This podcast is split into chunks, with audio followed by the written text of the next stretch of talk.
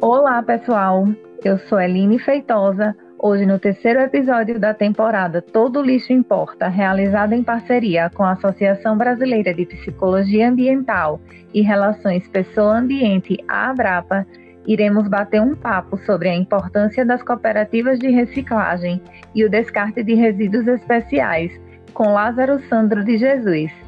Ele é mestrando do Programa de Pós-Graduação em Desenvolvimento e Meio Ambiente, PRODEMA, da Universidade Federal de Sergipe, tecnólogo em saneamento ambiental, embaixador do Instituto Lixo Zero Brasil em Aracaju e cofundador do movimento Aracaju Lixo Zero. Olá, Lázaro, tudo bem com você? Primeiro, eu gostaria de agradecer por ter aceitado o nosso convite para fazer parte desse bate-papo. Olá, tudo bem? Eu que agradeço o convite. Vamos às perguntas. Primeiro, Lázaro, eu gostaria de saber qual é a importância das cooperativas de reciclagem. Para entender a importância das cooperativas de reciclagem, precisamos compreender o caminho que o material reciclável faz até ser utilizado como matéria-prima para a fabricação de outros produtos. Primeiramente, precisamos compreender que lixo é aquilo que não se pode aproveitar. Mas na hora de descarte, quando separamos os restos de comida e o lixo de banheiro de outras embalagens e materiais, facilitamos e favorecemos o aproveitamento do papel, do papelão, plásticos, vidro, alumínio, ferro e outros materiais. De um modo geral, uma vez que geramos esse material que pode ser reciclado, após o descarte ele precisa ser coletado, transportado, pesado, separado por tipo de material, armazenado, comercializado para um atravessador ou diretamente com alguma indústria de beneficiamento e por fim é utilizado na fabricação de outros produtos. E dessa forma, a reciclagem reduz a exploração de recursos naturais e o impacto ambiental.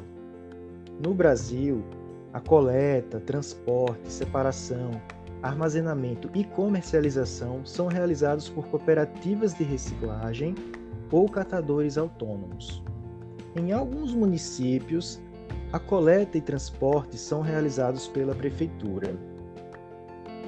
As pessoas podem perceber que não existe cooperativa de reciclagem em todos os municípios, mas provavelmente há algum catador de material reciclável que atue próximo da sua residência.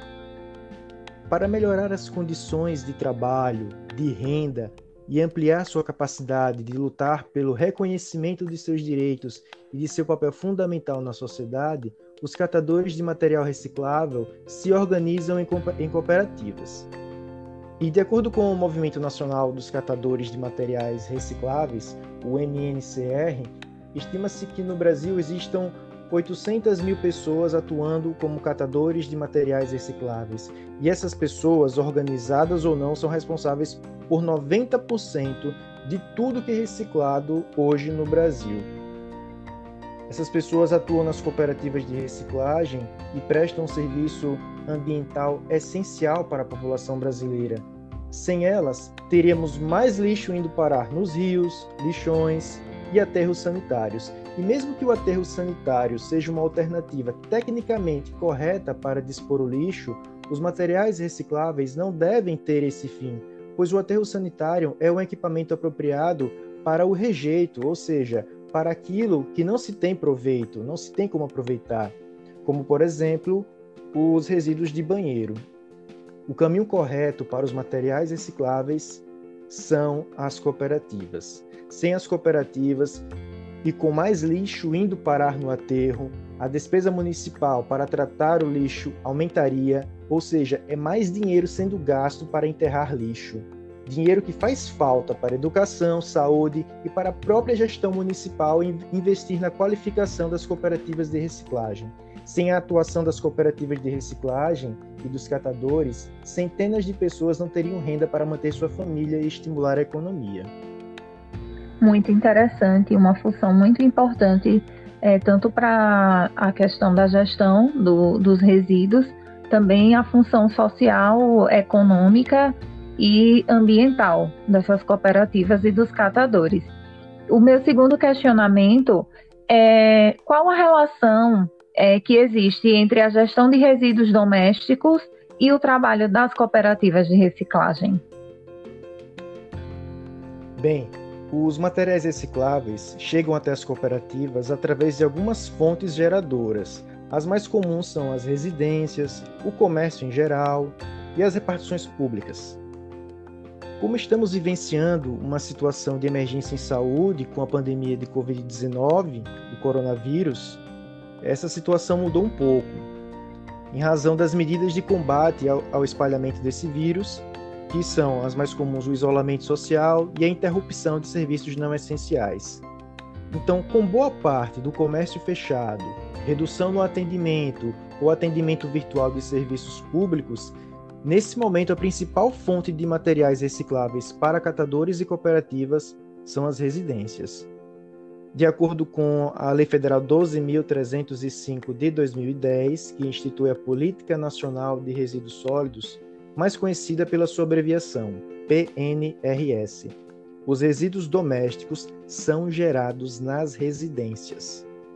A PNRS atribui ao poder público, ao setor empresarial, e a coletividade a responsabilidade pela efetividade das ações previstas nessa lei. Essa lei é clara ao citar que é responsabilidade do gerador domiciliar disponibilizar adequadamente os resíduos para coleta ou realizar a devolução quando for o caso. A devolução ela está mais adequada quando tratamos de resíduos objeto de logística reversa. Quando realizamos a separação adequada dos resíduos na nossa residência, além de cumprir a lei, tornamos o trabalho dos catadores e das cooperativas mais decente, mais saudável, melhoramos a qualidade dos materiais e, com isso, a quantidade do que pode ser aproveitado. Com mais material para vender, a renda desses trabalhadores melhora. Exatamente. Lázaro, e o que prevê a PNRS é, sobre a gestão de resíduos realizadas é, por cooperativas e catadores? Ótima pergunta. A Política Nacional de Resíduos Sólidos, ela prevê o incentivo à criação e ao desenvolvimento de cooperativas ou de outras formas de associação de catadores de materiais reutilizáveis e recicláveis. Ela prevê que nos planos municipais de gestão integrada de resíduos sólidos. É, sejam priorizados o acesso aos recursos da União, os municípios que implantarem coleta seletiva com a participação de cooperativas ou outra forma de associação de catadores de materiais reutilizáveis e recicláveis. Também prevê que os fabricantes, os importadores, distribuidores e comerciantes, os consumidores e os titulares dos serviços públicos de limpeza urbana e de manejo de resíduos sólidos, quando do exercício da sua responsabilidade compartilhada e de logística reversa, devem atuar em parceria com as cooperativas e também com outras formas de associação. No seu artigo 36, a lei é clara ao dizer que, no âmbito da responsabilidade compartilhada pelo ciclo de vida dos produtos, cabe ao titular dos serviços públicos de limpeza urbana e de manejo de resíduos sólidos, observado se houver plano municipal de gestão integrada de resíduos sólidos, atuar para prevenir, para garantir o aproveitamento dos resíduos sólidos reutilizáveis e recicláveis oriundos dos serviços públicos de limpeza urbana e de manejo de resíduos sólidos, implantar sistema de compostagem para resíduos orgânicos e articular com agentes econômicos e sociais formas de utilização do composto produzido, dar disposição final ambientalmente adequada aos resíduos e rejeitos oriundos dos serviços de coleta e de manejo dos resíduos.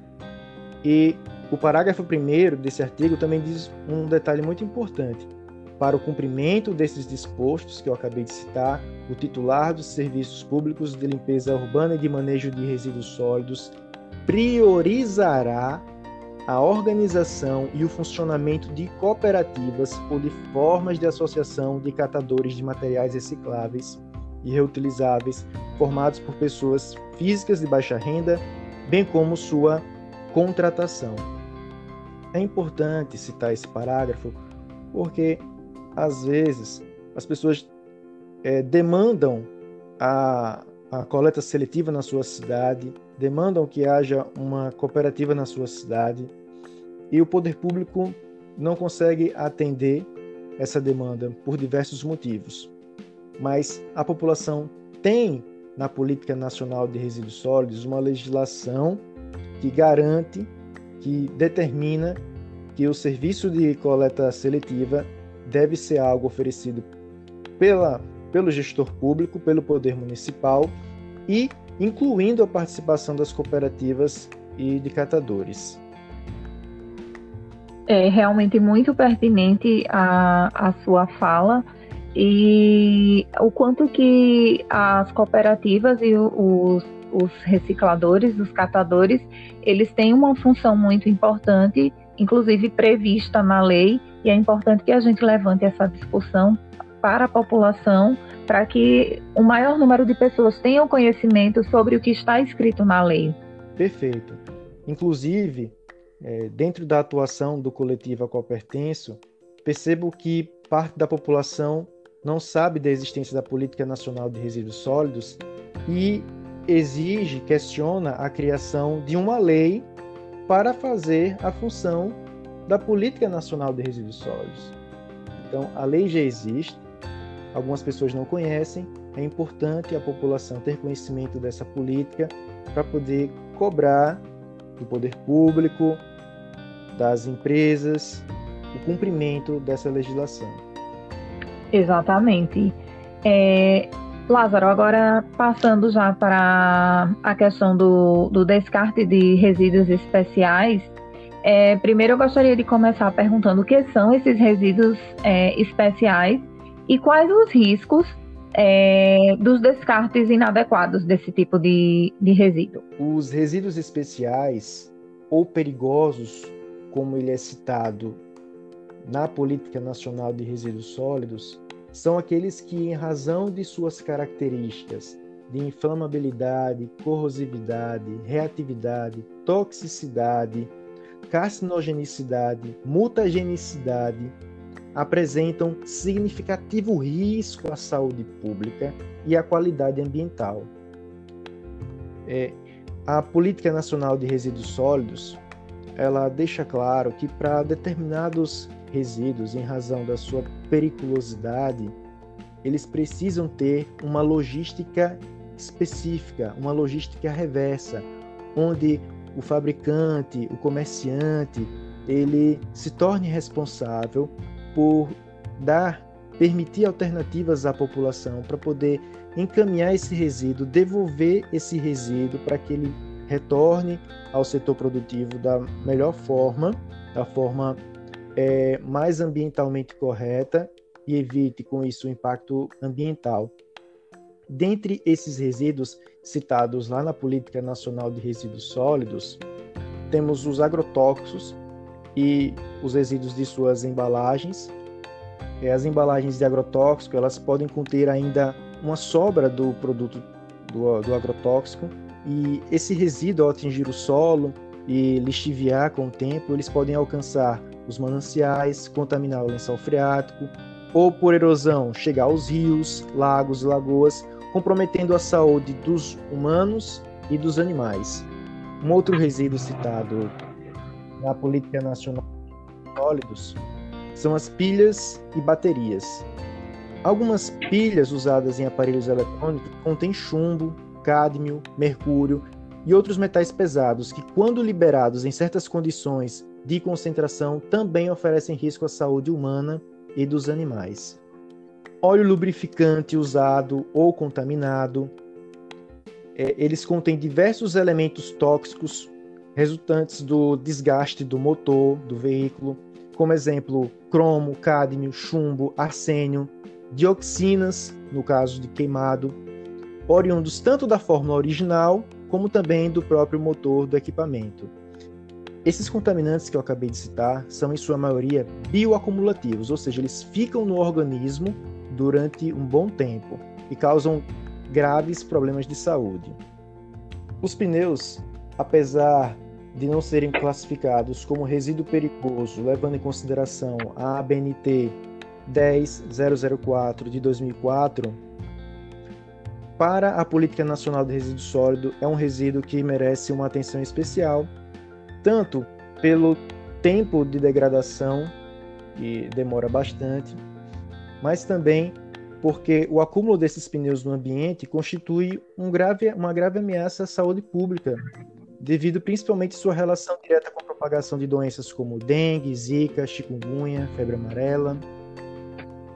As lâmpadas fluorescentes que contêm mercúrio, elas também representam um sério risco à saúde, porque quando quebradas, o mercúrio contido no interior dessa lâmpada pode ser liberado em forma de vapor e com isso a pessoa pode se contaminar. Os eletroeletrônicos também são um resíduo perigoso que merece uma atenção. Eles podem conter metais pesados como alumínio, arsênio, cádmio, bário, cobre, chumbo, que têm um efeito extremamente nocivo à saúde humana e animal. Por fim, os medicamentos também representam uma grave fonte de contaminação ambiental e não devem ser desprezados de forma inadequada, pois podem poluir o solo, as águas, a flora e a fauna. Muito interessante. É, Lázaro, e como nós podemos fazer o descarte adequado desses materiais na nossa casa? Porque nós temos eletro, eletroeletrônicos, nós temos medicamentos, algum desses exemplos que você citou, nós temos nas nossas casas e eventualmente fazemos o descarte. Como ele deve ser feito? É, a Política Nacional de Resíduos Sólidos, ao estabelecer a responsabilidade compartilhada e a logística reversa, ela diz que os fabricantes, os comerciantes, os distribuidores têm a sua responsabilidade ao fornecer ao consumidor alternativas para poder devolver aquele material após o uso. Seguindo a ordem do que eu comentei na resposta anterior, eu vou tratar dos mesmos resíduos. Então, no caso do agrotóxico, é um resíduo muito peculiar porque no ato da compra do agrotóxico e por consequente da sua embalagem, é necessário fazer um cadastro onde o comprador ele se responsabiliza em fazer o descarte adequado posteriormente. E ele precisa depois comprovar que ele fez o descarte adequado. Para as pilhas e baterias, já existem alternativas em todo o Brasil para que a pessoa possa fazer o descarte adequado. Importante dizer que, no caso de pilhas e baterias, algumas pessoas confundem por, por possuir uma camada metálica que aquilo possa ser encaminhado para a cooperativa para ser reciclado assim como outros materiais, como papel, papelão, plástico. Mas as pilhas e baterias, como eu já havia dito, possuem substâncias tóxicas e por isso elas têm uma rota de devolução específica. É, não devem ser descartados no lixo comum e existem alternativas para que as pessoas possam encaminhar. Em caso de dúvida, é importante entrar em contato com o órgão ambiental do seu município e buscar as alternativas. Como também a própria internet possui ferramentas de busca onde é possível se questionar, por exemplo, como descartar pilhas e baterias no município X. É possível conseguir informação sobre isso na internet.